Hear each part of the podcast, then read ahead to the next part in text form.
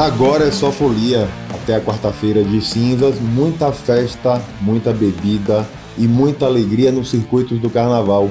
E para falar do cuidado com o corpo e com a alimentação para esse período, eu vou conversar agora com a nutricionista Luciana Queiroz para entender umas dicas, o que você recomenda para as pessoas nesse período de festas, nesse período de carnaval. Olá, Oswaldo, tudo bem? Iniciamos aí o nosso feriado mais animado do ano, né? Onde existem várias dúvidas relacionadas ao que comer, como se hidratar, aonde comer. E hoje eu estou aqui com você para a gente esclarecer isso aí para o pessoal. O que você recomenda para esse período? O que um folião deve ter como parâmetro na hora de escolher a comida, o alimento nesse período de festas?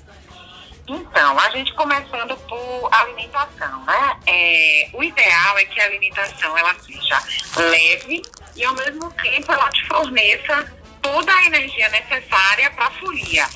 É ideal que a gente consuma, faça, né, no caso, três principais refeições, que elas sejam completas. Evitem somente lanches nas três principais refeições: café da manhã, almoço e jantar é, lembrar aí que a gente precisa consumir bastante frutas, porque as frutas, além de nos hidratar, elas também fazem o reforço do nosso sistema imunológico, tentando, nesse caso, evitar as gripes, as viroses, né, no final do carnaval.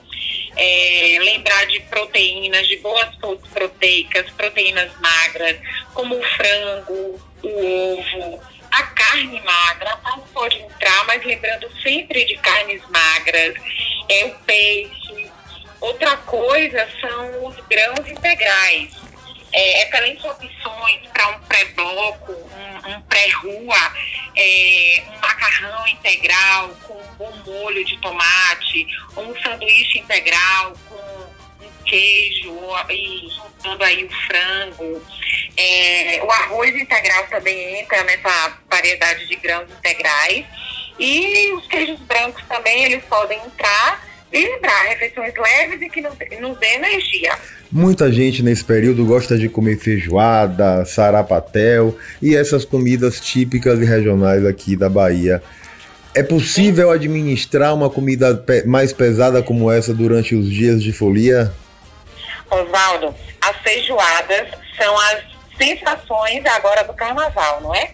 Feijoada, sarapatel, toda a comida pesada, a gente tem que ter cuidado de consumir e não ir para o calor, não ir imediatamente para a rua, não se expor ao sol, porque elas são comidas que são é, a digestão dela é mais lenta e isso pode consumir um pouco mais da sua energia e dependendo do seu estado do momento você pode chegar até a passar mal. Então, feijoada pode? Pode. Para papel pode? Também.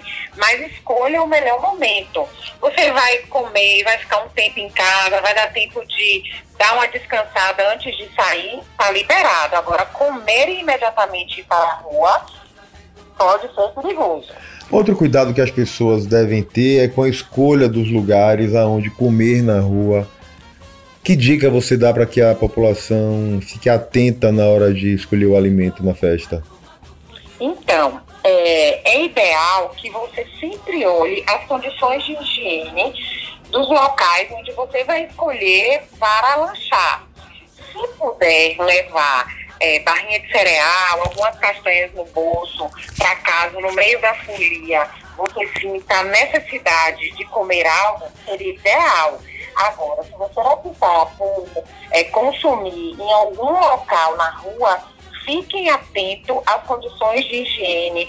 Veja se a pessoa está usando a touquinha do cabelo, se ela está pegando no dinheiro e está pegando no seu alimento, se ela usa luvas.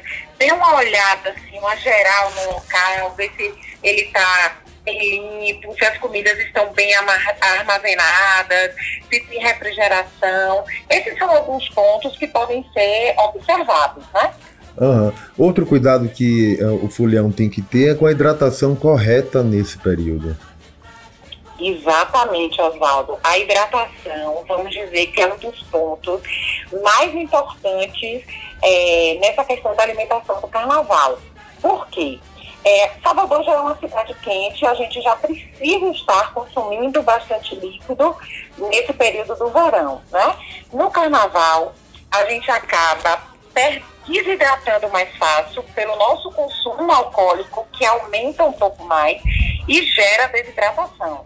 Então é importante que a gente esteja sempre lembrando de tomar água, é, sucos de frutas com pouco açúcar, caso você é, use açúcar, é, água de coco, bebidas isotônicas como o Gatorade, você pode utilizar também, faz a reposição. Além disso, a hidratação, além de te manter é, com mais energia, evita é, a, os prejuízos da ressaca, né, os sintomas da ressaca.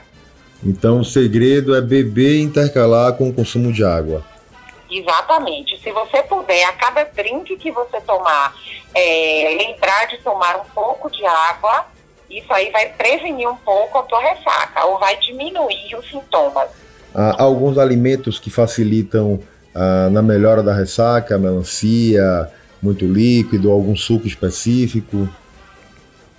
É, a gente tem algumas frutas que podem diminuir os efeitos da ressaca.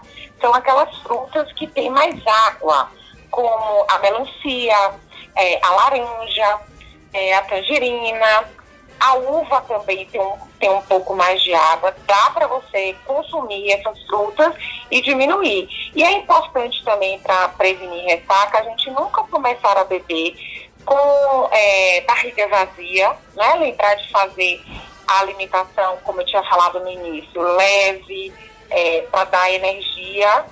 E fazendo esse combo, consegue-se diminuir os efeitos da ressaca.